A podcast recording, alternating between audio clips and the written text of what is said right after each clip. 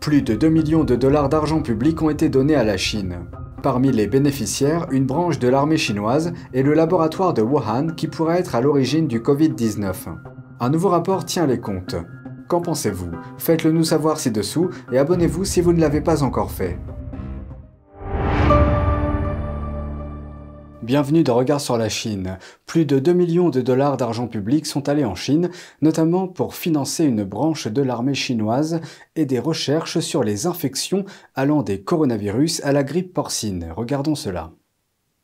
Un nouveau rapport détaille la façon dont 2 millions de dollars d'impôts sont allés en Chine et comment ils ont été utilisés pour étudier des infections, notamment les coronavirus. Ce flux d'argent a circulé entre 2014 et 2021. Il s'est terminé deux ans après l'apparition de la pandémie. Le rapport provient de GAO, une agence gouvernementale non partisane qui enquête sur les dépenses fédérales américaines. Une branche de l'armée chinoise a reçu plus de 500 000 dollars de l'université Duke qui a reçu l'argent de l'Institut américain de la santé. L'institution militaire chinoise a utilisé l'argent pour des recherches sur la transmission du virus de la grippe porcine à l'homme. Vient ensuite l'université de Wuhan. Elle a reçu plus de 200 000 dollars de EcoHealth Alliance et plus de 39 000 dollars pour l'université de Californie à Davis, qui a reçu les fonds de l'agence américaine pour le développement international ou USAID. Cette agence fédérale est chargée d'octroyer de l'aide à l'étranger. Le laboratoire controversé de Wuhan, appelé Institut de virologie de Wuhan, s'est taillé la part du lion, plus de 1,4 million de dollars. Ce laboratoire a fait l'objet d'un débat intense sur la question de savoir s'il est à l'origine de ce qu'on appelle le virus du PCC qui cause le Covid-19. Ce virus a coûté la vie à de nombreuses personnes dans le monde. Le laboratoire a reçu près de 600 000 dollars des contribuables de la part d'EcoHealth Alliance. Cette organisation a reçu l'argent des instituts américains de la santé, la plus grande source de financement de la recherche médicale aux États-Unis. Un autre montant de 800 000 dollars a été versé par l'Université de Californie à Davis. Cette dernière a reçu l'argent de la USAID. GAO a enquêté sur les flux financiers à la demande de deux membres du Congrès américain, Mike Turner, président de la Commission du renseignement de la Chambre des représentants, et Brad Wenstrup. Les deux responsables ont déclaré qu'ils continueraient à prendre des mesures concrètes pour déclassifier les renseignements liés à la pandémie.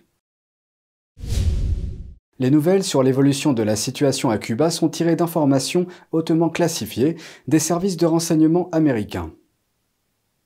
Un nouveau terrain d'entraînement militaire chinois pourrait s'installer à une courte distance de la Floride. La Chine et Cuba sont en train de mettre au point les détails de la construction d'une installation commune dans cette zone.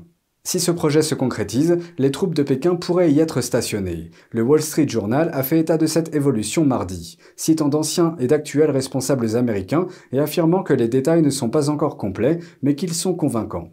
Les négociations relatives à l'installation seraient bien avancées, mais aucun accord n'a encore été conclu. En réponse, le porte-parole du ministère chinois des Affaires étrangères, Mao Ning, a déclaré que Pékin n'avait pas connaissance d'un tel projet.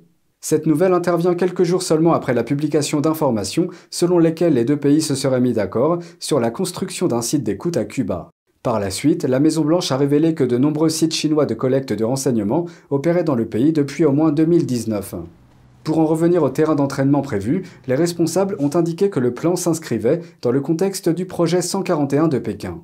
Il s'agit d'une directive militaire chinoise visant à étendre son réseau de bases militaires et de soutien à l'étranger. L'installation à Cuba deviendrait le premier site du projet 141 dans l'hémisphère occidental. Dans une interview accordée lundi, le secrétaire d'État Anthony Blinken a déclaré qu'il avait évoqué les activités de la Chine à Cuba lors de sa visite à Pékin le week-end dernier. Il a souligné que les États-Unis avaient toujours été préoccupés par l'éventualité d'une base chinoise à Cuba. La Maison-Blanche s'est refusée à tout commentaire. Le Wall Street Journal a indiqué que l'administration Biden avait contacté des responsables cubains au sujet de ce projet. Le Texas est en tête de la lutte contre ce que beaucoup appellent un crime contre l'humanité. Dimanche, le gouverneur a signé la première loi contre le prélèvement forcé d'organes aux États-Unis. NTD s'est entretenu avec un responsable qui a ouvert la voie à l'adoption de ce projet de loi. Regardons cela de plus près. Le Texas ne tolérera pas cette pratique barbare. Le Texas a adopté la première loi américaine contre les prélèvements forcés d'organes. Le gouverneur Greg Abbott a signé dimanche le projet de loi 1040 du Sénat, parrainé par la sénatrice Lois Kolkhorst. Cette loi est accompagnée d'un projet de loi identique à la Chambre des représentants, parrainé par le représentant Tom Oliverson. Républicains et démocrates du Texas s'unissent pour dire que ce n'est pas acceptable. La loi interdira au régime d'assurance maladie de couvrir les transplantations d'organes provenant de pays qui autorisent le prélèvement forcé d'organes, en particulier la Chine. Tom Oliverson espère mettre fin au tourisme de transplantation en Chine en coupant les vivres aux compagnies d'assurance maladie. Des hôpitaux en Chine qui annonçaient des choses telles que l'obtention d'une grève de cœur ici, avec un donneur disponible. En tant que médecin, j'ai tout de suite compris que l'on ne peut pas être prêt à donner son cœur si l'on n'est pas prêt à abandonner sa vie. Des enquêtes menées par des groupes de défense des droits de l'homme montrent que le Parti communiste chinois, ou PCC, prélève de force des organes sur des prisonniers de conscience, notamment sur des personnes croyantes telles que les chrétiens des églises domestiques et les musulmans ouïghours. Les principales cibles des prélèvements forcés d'organes sont les pratiquants de Falun Gong, aussi connus sous le nom de Falun Dafa. Il s'agit d'un groupe spirituel qui compte des dizaines de millions de pratiquants et qui fait l'objet d'une persécution très violente en Chine depuis 1999. Ils ne sont plus considérés comme des personnes, ils sont juste une marchandise. Un moyen pour le gouvernement de gagner de l'argent, de monétiser. Je ne peux pas aller en Chine et faire cesser cela tout de suite.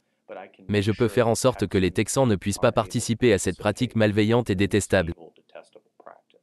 Oliverson estime que cette loi permettra de lancer un débat national sur la nécessité d'adopter une position ferme contre les violations flagrantes des droits de l'homme commises par le Parti communiste chinois. Les États-Unis et la Chine sont-ils parvenus à des avancées après la visite du plus haut diplomate de Washington à Pékin? Du président américain Joe Biden aux experts de la Chine, les avis sont partagés. En voici quelques-uns. Le secrétaire d'État américain Anthony Blinken vient d'achever un voyage très suivi en Chine. Joe Biden a salué ses efforts. Toutefois, les progrès et les effets réels de ce voyage restent incertains. Lors de son séjour à Pékin, Anthony Blinken a évoqué l'une des principales préoccupations de Washington, les mouvements militaires de la Chine. Mais la Chine a refusé d'en discuter. Selon l'interview accordée par Blinken à CBS, le département d'État continuera à travailler sur l'aspect militaire. Comment la Chine voit-elle ce voyage? Le chef du Parti communiste chinois, Xi Jinping, a déclaré que les États-Unis et la Chine, en tant que les deux plus grandes puissances économiques du monde, doivent construire ce qu'il a appelé des relations globalement stables. Il a ajouté que certains accords avaient été conclus, mais n'a pas donné plus de détails. Outre la réaction relativement optimiste de Washington, certains experts estiment que la rencontre entre les États-Unis et la Chine a mis en évidence les faiblesses du côté américain. Gordon Chang a déclaré à Newsmax qu'à son avis, les tentatives désespérées de Washington pour discuter avec la Chine laissent penser que les États-Unis perdent du terrain. Un ancien général de l'armée de l'air américaine s'est fait l'écho de ce message. Nous avons demandé cette réunion, nous avons demandé l'opportunité d'envoyer le secrétaire Blinken, nous avons en gros supplié les Chinois de nous laisser communiquer avec leurs forces armées pour un dialogue militaire. Une fois de plus, je pense que nous avons perdu le fil de ce qui est important dans nos relations. Il a interprété cette conversation comme une conversation légère et de bas niveau. L'administration Biden a récemment fait marche arrière en disant ⁇ Nous allons réinitialiser les relations avec la Chine. C'est une mauvaise chose pour l'Amérique, cela n'indique pas que nous allons construire nos infrastructures, notre base industrielle, et que nous allons réellement protéger notre économie de la Chine. C'est sur cela qu'il devrait se concentrer, et pas sur des discussions légères et de bas niveau comme ce que nous avons vu. Il reste à voir comment les relations entre les États-Unis et la Chine évolueront à la suite de cette visite. Nous vous tiendrons informés. C'est tout pour aujourd'hui, merci d'avoir suivi Regard sur la Chine. On se retrouve demain pour une nouvelle émission. Prenez soin de vous et à bientôt.